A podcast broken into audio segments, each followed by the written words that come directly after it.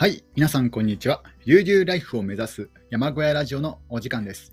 えー本日は8月21日土曜日の土曜日に、えー収録しております、えー今日はいい天気ですね。え気温の方も、えようやくお盆過ぎあたりから、え気温が、えピークを超えて、え今日はですね自分の山林では、え気温が30あ、また28度ぐらい。一応あの天気予報では28度ぐらいなんですけども、なんか体感はもう少し暑いんじゃないかなとえ思います。で今日はですねあの早速、えー休日だったので、えー朝から、えージョギングに行ってきました。久しぶりのジョギングですね。えー40分間ほど、あいやあの、久しぶりのジョギングであまり無理は、えーしないようにですねあの半分だけ歩いて、えー残り半分走るっていう感じですかね。えー山の方に向かって、えー一応道路、一応舗装道路なんですけども、まあ、一部あの舗装されていないところ、ちょっと荒れているところもあるかなという、そういった道なんですね。で、片道20分歩いて、で帰りだけ走ってきたって感じですかね。えー上りで、えー帰り、下りっていう感じでです感じですね。えーでね、あのいい汗かいた後に、え屋外シャワーを、え浴びて、で一息ついてから、え今度はですね、あの今日天気が、えずっとね、あの良くなって、えせっかく天気がこういいので、あの屋根の修理を修理というか、あの雨漏りしてるところがあるので、その雨漏りの、えー応急処置をしようかなと思ってシートをかぶせに行ったんですね。いやー、そしたらですね、それが暑くて、暑いのなんのっていう感じで、で、まあ、あの、えーグリーンシート、まあ、ブルーシートのグリーンのやつをですね、えー、と4隅のハトメに、えーロープを引っ掛けて、でそのロープを、あのロープをなんだ、あの山小屋の、えー軒あたりにあの縛り付けるっていう、まあ、単純な応急処置なんですけども、いや、風でなんか2、3度、こうローあのロープごと、えータープ、えーシートがですね舞ってしまいまして、屋根に何度か戻ってしまったので、でまた屋根に登らなくちゃいけないというか、脚立を立てて、あの不安定な傾斜地に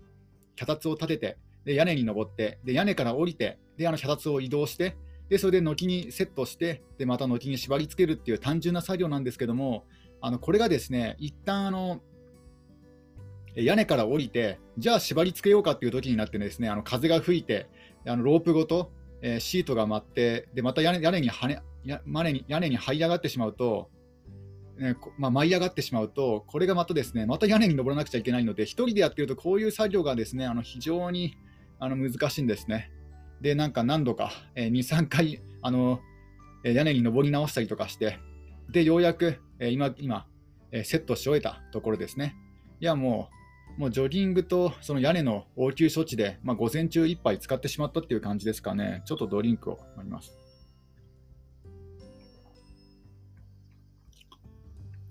で、さすがに今日はですね、えっ、と、暑かったですね。めっちゃ暑かったです。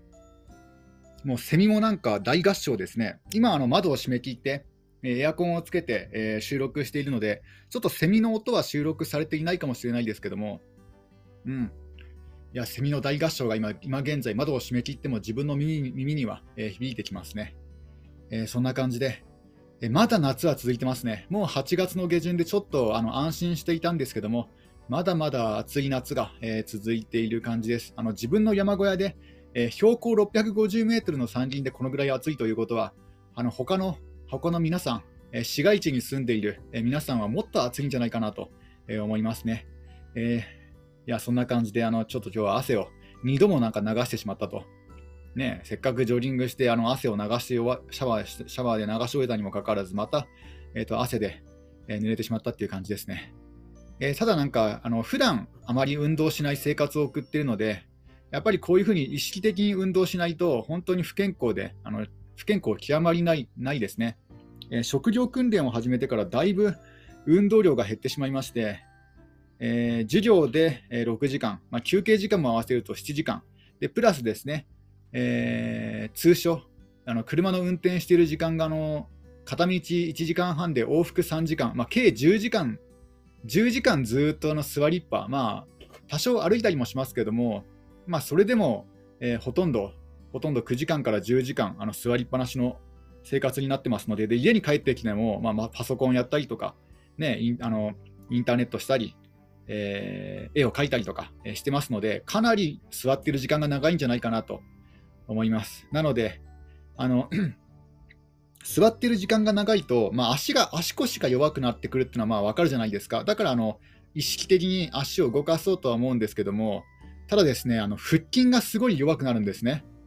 えー、これはあのこういう座ってる生活が長くなって初めて、えー、と気づきましたね、えー、腹筋が弱くなっちゃうんですね。これはあの足腰は意識的に動こうとか思うけど、まあ、意識的に腹筋しようとかはないじゃないですか。だから、ちょっとですね、あの運動メニューに、え腹筋とか筋トレも、え追加させないと、もうだいぶ、あのもう腹筋のない状態、もうなんだろう、ボディフックなんかされたらですね、おそらくもう、相当やばい状態になるんじゃないかなぐらいな、もう本当に、なんだろう、全く腹筋がない状態になってしまいましたね。ちょっと、このままでは、えやばいですので、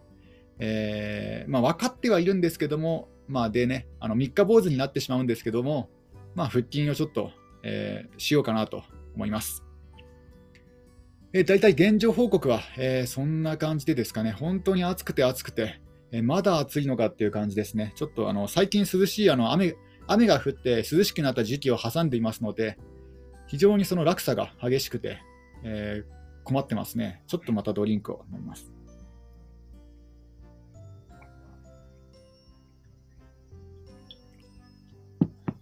で、えー、本題の方なんですけども、えー、昨日、えー、クラウドファンディング、クラウドファンディングの差し戻しがありまして、ちょっとね、あの記入したところに不備がありますよとか、あとはちょっとね、うん、もうもう少し確実な情報、えー、リターンにしろ、あのちょっと情報が見えないので、もう少し、ね、あの詳しく書いてくださいみたいな感じであの差し戻しがあったんですけども、またあの追加で記入して、であのちょっと速攻でえー、とまた再提出を、えー、しましたのでで、今回土日を挟みますので、またね、えーとまあ、月曜日はちょっと難しいんじゃないかなと、えー、火曜日、水曜日あたりにあの申請の受付が通る通るというか、あのチェックが、チェック開始がおそらく火曜日か水曜日かなと思います。なので、結果発表はまたその後後後になると思いますね。えー、なので、まだだいぶ、えー、先になってしまいますが、えー、クラウドファンディングの再申請を、えしたという、えお話です。えクラウドファンディングの内容は、えサバゲーフィールドを作るという、まあ、そういった、えプロプロジェクトなんですけども、え自分自身がですねあのサバゲーの、ま、経験が全くないのがここここも結構なあのその差し戻しになった原因の大きな理由なんじゃないかなと。ただ、これに関してはもうどうしようもないんですので、もう経験をですね、え今から積もうとかしたら、ね、例えばあのサバゲーショップで、えスタッフとして働くとか、まあ、おそらくですねあのそのスタッフとして働く裁量がないので、あのまあ、こういうサバゲーフィールドオーナーを、ね、ちょっと副業として、えー、考えたんですけども、そのサバゲーのサバゲーのスタッフがやれるぐらいのコミュニケーション能力と、まあ、そういった、ね、スキルがあるのであったら、おそらく、ね、別の仕事を探してるんじゃないかなと、多分多分もう今現在、もう再就職とかできてると思うんですよね。うん、それができないので、まあ、苦肉の策として、え今回サバゲーフィールドのオーナーになるというですね、えそういったプロジェクトをクラウドファンディングで申請したところですね。えー、ただですね、あのこれがもしあの実現したと実現しても実現しなくても、やっぱりあのプレッシャーは感じるんですよね。まあ、実現しなかったらまた別のことをね、別のなんかあのー、えー、生活費を稼ぐ方法を考えなくちゃいけないなと、ちょっと気が重いんですけども、で実現、もしクラウドファンディングの申請が通ったら通ったで、いろいろリスクもあればデメリットもあるんですよね。いろいろこうリサーチ不足なので、あのサバゲーゲサバイバルゲームがめちゃくちゃ危険だってことをですね、まあ、改めて、えーまあ、知ったんですね。えまあ、もちろんあのアイゴアイゴールド、アイゴーグル、あの目のあのなんだ目に当たったらもうそれだけで失明してしまいますので、だからもうアイゴーグルは必須なんですけども、まあ、アイゴーグルさえあればなんとかなるだろうとか、ちょっと気楽に考えていたんですよ。ところがどっこいですよ。ところがどっこい。あの、あのですね、サバイバルゲームで歯を、歯を折ってしまう、歯を粉砕してしまうかしまうっていう方がですね、意外と多いんですよね。これはちょっと盲点でしたね。そこまでの威力があるとは思わなかったですね。あのよくサバイバルゲームのアニメとか漫画とかイラストとか見ると、アイゴーグルはちゃんとつけてるんですけども、なんかノーマスクなんですよね。マスクを全くつけていない。もうなんか、もうなんか目になんかサングラスというか、なんかゴーグルだけつけてて、まあ、あとはもう普通のなんかセーラー服とか、ね、ブレザーとか、えそういったような姿で、まあ、バンバン打ち合うような感じなんですけども、もうそれは2次元の世界であって、現実はそう甘くないと。あの自分がリサーチした情報によるとですね、あのハンドガン、えー、BB 弾を発射するハンドガンを、えー、15メートルの距離から、えー、撃たれて、えー、歯に当たって、あ、や、唇を貫いて、歯に当たって、歯が折れて、神経がむき出しになってしまったっていう、そういった事故もですね、あのインターネットでリサーチしていたら出てきましたので、いや、ここまでの威力があるとは思わなかったですね。だって、15メートルって結構な距離ですよ。15メートル離れていて、そこで撃った弾がですね、唇を貫いて歯が折れるっていうね、そんなにかと思って、ね、それは危険すぎるなと。誰がそんな危険なね、あのー、銃を販売したんだと。これはもう大問題なんじゃないかなとね、あのちょっとね、逆に、逆の意味で、なんかサバゲーアンチになりかけますよね、そんなの。おかしいですもんね。だって15メートルの距離で撃って、ね、唇貫いて歯が折れるような危険な銃が普通に売られてるってことですもんね。あ、これもサバゲーは本当に危険なゲームなんだな、ゲームなんだろうなと、えー、改めて思い知らされて、どうしようかなと。アイゴーグルだけであったら、まあ草刈り機と同程度ぐらいの危険性かなと思っていたんですけども、いや、ちょっとね、あの考えを、えー、変えようかなと。まあ草刈りも草刈りで危険なんですけどね。え小石が跳ねて、それで、あの止まっていた車の窓ガラスを、フロントガラスを、ね、割るぐらいの威力があるんですけども、まあ、ただ、あの草刈りと違って、えー、サバイバルゲームというのはもう相手に当てるってことがですねもう前提のゲームですので、もう危険度は草刈りレベルじゃないと、もう明らかにもうもっとリスクが跳ね上がるんですよね。だからもう自分のサバイバルフィールドに、まあ、もしオープンした場合は、最初にこう誓約書を書いてもらおうかなと思いましたね。あの場所によってはなんか保険に入るってところもあるんですけども、えー、例えばあの誓約書、えー、負傷負傷およびあの死亡した場合でも、えー、の一切不服はありませんという、えー、ですね、まあ、よくなんか開示とかそういったなんか漫画に出てくるような死亡死亡承諾書っていうものをですね書いてもらおうかなと。あのもうこれはげ管理には限界があると思ったんですよね。あの山だからマムシもいればスズメバチもいるんですよ。だからどんなに安全管理に気をつけても100%死亡を防ぐってことは不可能だと思うんですよね。だって突然雷が雷がね当たって木が倒木してその倒木でなんかね下敷きになって亡くなったとかそういった事故も100%ないとは言い切れないのでもうなんかそういうふうにしないとちょっと厳しいかなと思いましたね。いや、サバイバルゲームがここまで危険なゲームだとは思わなかったですね。15メートルも離れていたら、まあ、大丈夫だろうとか普通思思いますけども、15メートルで唇を貫いて歯が折れるんですよ。いやー、いやー、本当ね、恐ろしいゲームだなと。むしろ、なんか反対派に、ま、回りそうな勢いですね、その話を聞いたら。サバゲー反対とかね、ももし近所にサバイバルももしねあの、例えば小さいお子さんがいる家庭とかが、ね、近くにあってで、サバイバルゲームが、サバイバルゲームのフィールドがそばにあったら、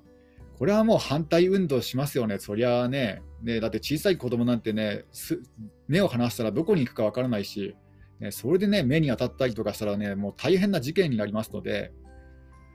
いやこれはちょっと難しいなと思いましたね。うん、ただ、ただあの自分の、えー、フィールド、自分の土地はですね幸い、えー、山のふもと、集落の外れにありますので、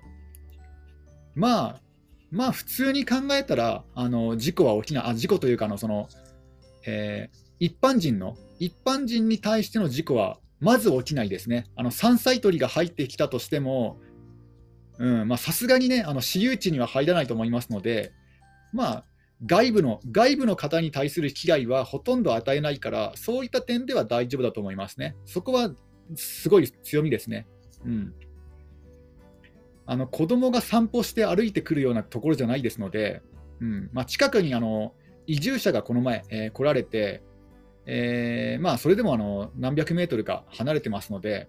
でその子供がね、あのもしね、あの1人で、えー、歩いてきたとしても、まあ、結構な距離もあるし、わざわざ森の中に入ってこないだろうと、その、えー、森の入り口あたりはもうセーフティセーフティエリアにして、森の中で、もう完全な森の中でね、あの打ち合ってもらおうと思ってますので、だから子供がもしあの入り込んでも、まあ、多分多分というか、子供が入り込んでもまあ大丈夫大丈夫なぐらいにはなってると思いますね。うん、なので、えー、そういった心配はありません。えーまあ、ただ、ただやっぱりショックですよね。その15メートル離れて、打った球が唇を貫通して歯が折れるっていうね、いやー、恐ろしいゲームに手を出してしまったなと。ね、恐ろしい、恐ろしいクラウドファンディングにプロジェプロジェクトを立ててしまったなと思いましたね。えー、ただ、あのかといってあの、キャンプ場でクラウドファンディングを、あのキャンプ場運営のクラウドファンディングをやろうとも思ったんですけども、キャンプ場はおそらくサバゲーフィールドよりも難しいんじゃないかなと思います。ちょっとあのまたドリンクを飲みますね。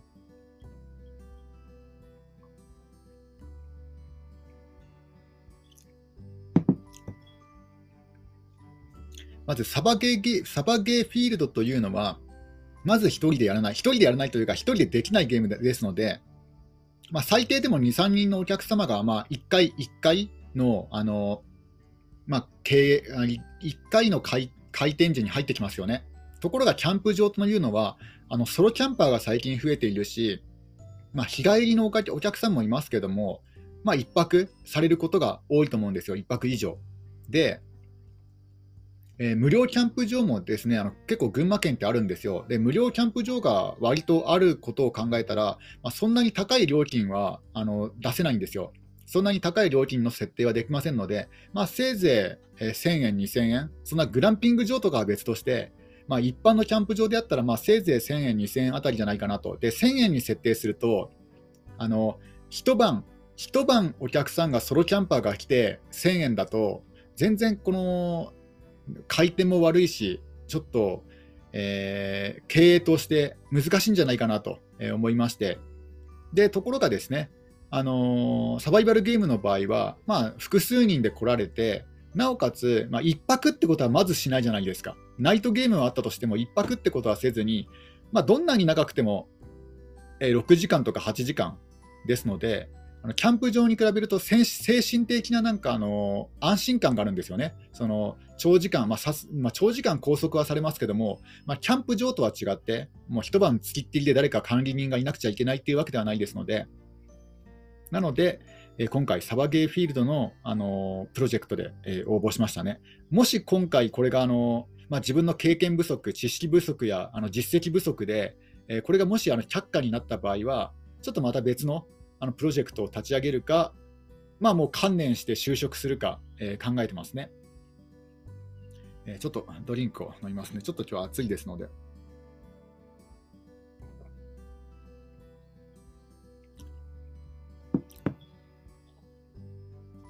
まあ、ただですね、あの調べてみたら、えー、完全な予約制でで、なおかつセルフ方式の、えー、サバゲーフィールドもあったんですね。もうなんか情報が、そのサイトはなんか情報が2016年で切れてましたので、更新されていなかったので、ひょっとするともう今現在はやっていないのかもしれないですけども、まあ、過去に、そういったあの完全なセルフで、でなおかつあの予約方式の、えー、サバゲーフィールドが運営されていたってことがありまありまして、でなおかつあの結構評価が高かったんですよね。だからあそれだったらさすがにあの未経験の自分でも、え土地があればできるかなと思って、えサバゲーフィールドのプロジェクトに、えー、応募し応募したわけです。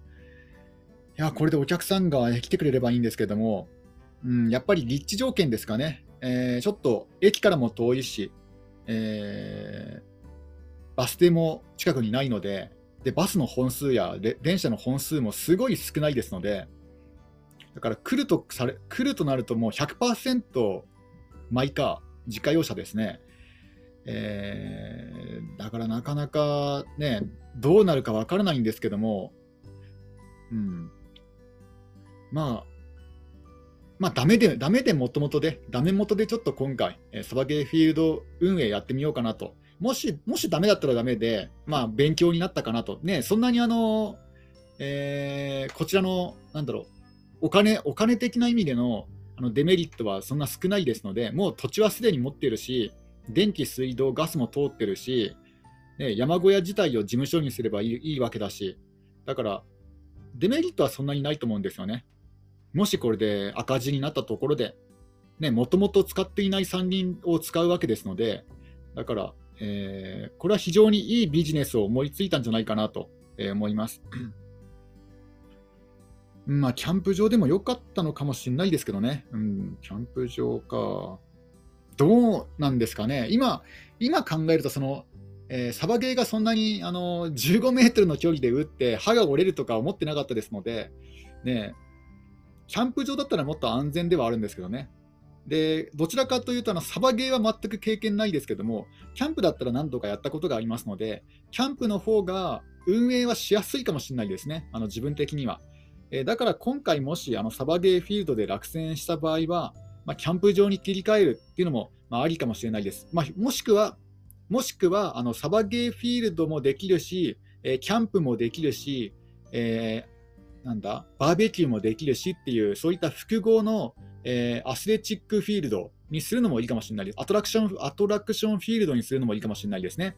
で、あの木を使って、なんだろう、あのジまあ、ジップなジップラインはさすがに無理ですけども、あのなんかウッド、えー、なんだ、あのなんだ、木のハウス、木の家、えー、ね、なんかそういったものを、あの木を使った、えー、なんか、なんかありますよね。木と木に、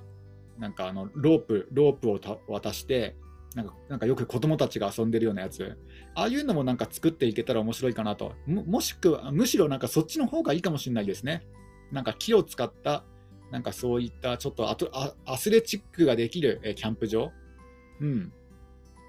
そっちに切り替えるのもいいかなと。そっちのなんか朗らかで、なんか地域の住民、近所の、近所の人たちのなんか理解も、理解もね、あのしてもらえそうだし、なんか、えー、なんか落ち着きそうですよね。やっぱあのサバゲーっていうとなんか殺伐としてますので、なんかね、ちょっと、うん、なんかひょっとすると近所の人がなんか勘違いして、なんかね、タリバンの武装勢力がなんか山に隠れてるんじゃないかとか言って、なんか警察に通報しそうですもんね、なんか今の時期。そう考えると、ちょっと今の時期になんかサバゲーフィールド立ち上げるっていうのは、ちょっと無謀だったかもしれないなと思いましたね、あの全くの未経験で。ちょっとあのまあ、今回今回も申請してしまったので、まあ、しょうがないんですけども、まあ、もし落選したら落選したで、ちょっとね、頭を切り替えて、えー、複合アスレチック複、複合アスレチックキャンプ場にしようかなと、えー、思いますね。もしこれでもしだもしダメだったら、えー、複合アスレチックキャンプ場ということにして、まあ、もし万が一通ってしまったら、まあ、サバイバルトレーニングができる、まあ、そういった施設なんですよっていうね、そそんな感じの呼びかけで、まあ、住人住民のあの理解を、えー、と取っていこうかなと。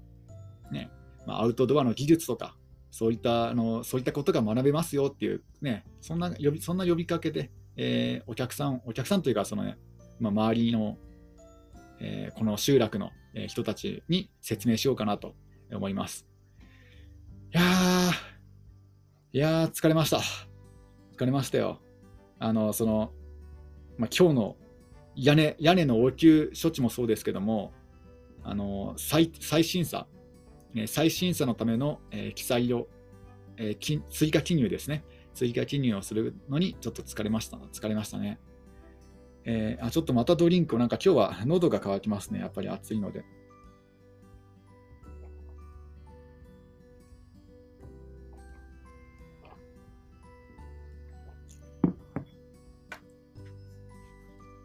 で、肝心のリターンなんですけども、えー、2000円プランは、えー、ノー、ノーリターンプランですね。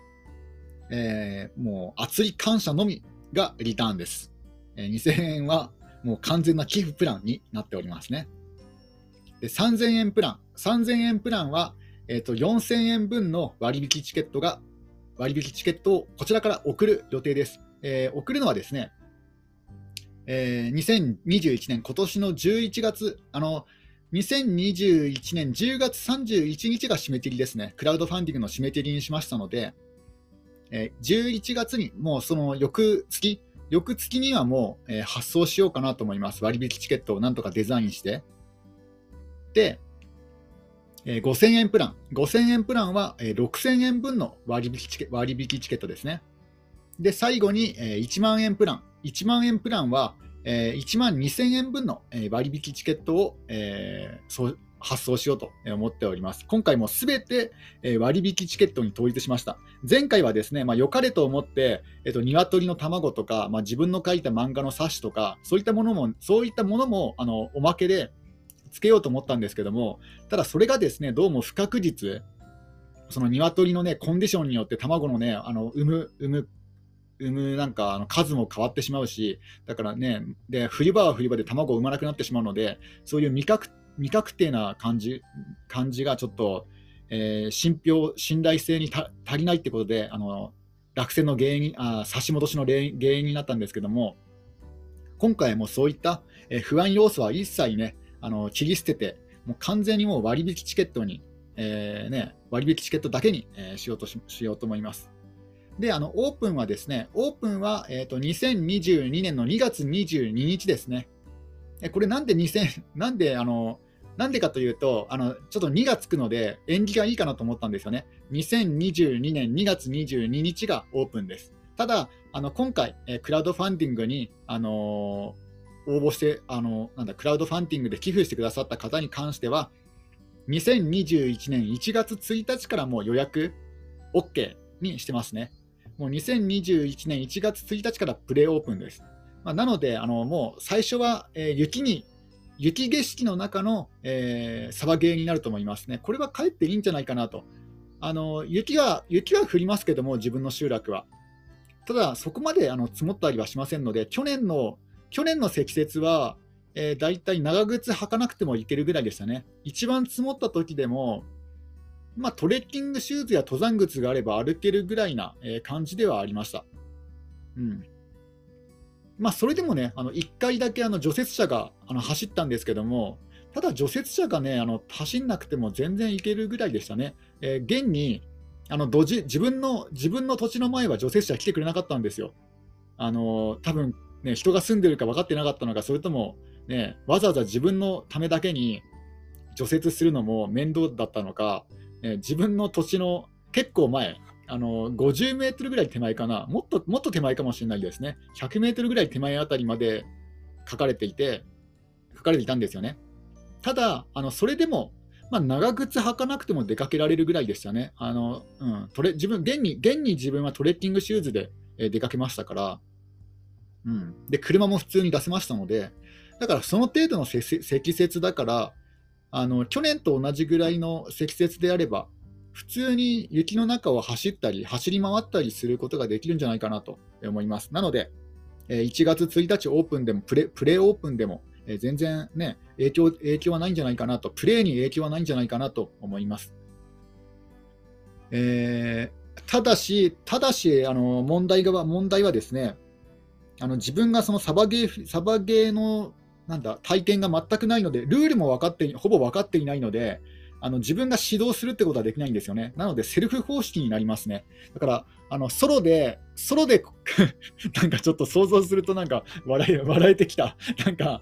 あのクラウドファンディングであの例えば3000円とか5000円出して出してくれた方があのソロで当日やってくるじゃないですか。で自分が自分が何もあの知識がないからなんか何もできないじゃないですか。そのソロでやってきてあじゃああのこの前あのクラウドファンディングであの募金したものですとか言われてで今日プレイしに来ましたとか言ってで1人で何も何もないですよ。本当に。一人で何をするんだろうとかね、今思ったけど、どうしよう、そういう風になったらどうしようかなと。だから、悩みますよね。あのだから予約の段階で、あのお一人ですけど大丈夫ですかとか聞いた方がいいのかな、なんか。本当になんか笑い事じゃ済まないですもんね。今ちょっとね、想像したらなんか、どうすどうしようかなと思いましたね。うん、なんか予約して、あ、ちょっと一人なんですけどもいいですかって来たら、あ、大丈夫ですよ。あ、ただ、あの、ただ、あのー、お一人のプレイになりますけどとか、そんなふうに答えるしかないのかな。もうふふざけんなとかね、言われたらどうしようかなとか、ちょっとね、あの、そうリアルになんか悩んできましたね。ね、どうなんですかね。一人で参加してもいいですかとか、ね、サバゲーフィールド運営運営している方、経営されるされる方はどう答えるんですかね。うん、なんかちょっと、やっぱリサーチ、全体的な知識不足、リサーチ不足かもしれないなと思って、まあ、これから、まあ、ちょっと時間のあるときに、あのサバゲーフィールドのあの YouTube 動画でも見ようかなと思ってますね。ちょっとアニメはですね、アニメで勉強するっていうのは危険ですね。うん。アニメとかなんか全然危険性が描かれてないんですよね、サバゲーの。だからちょっとこれはいいかんですよ。あのアニメから学ぶっていうのはですね。まあいいや。それでは皆さん、今日も一日楽しんでいってください。終わり。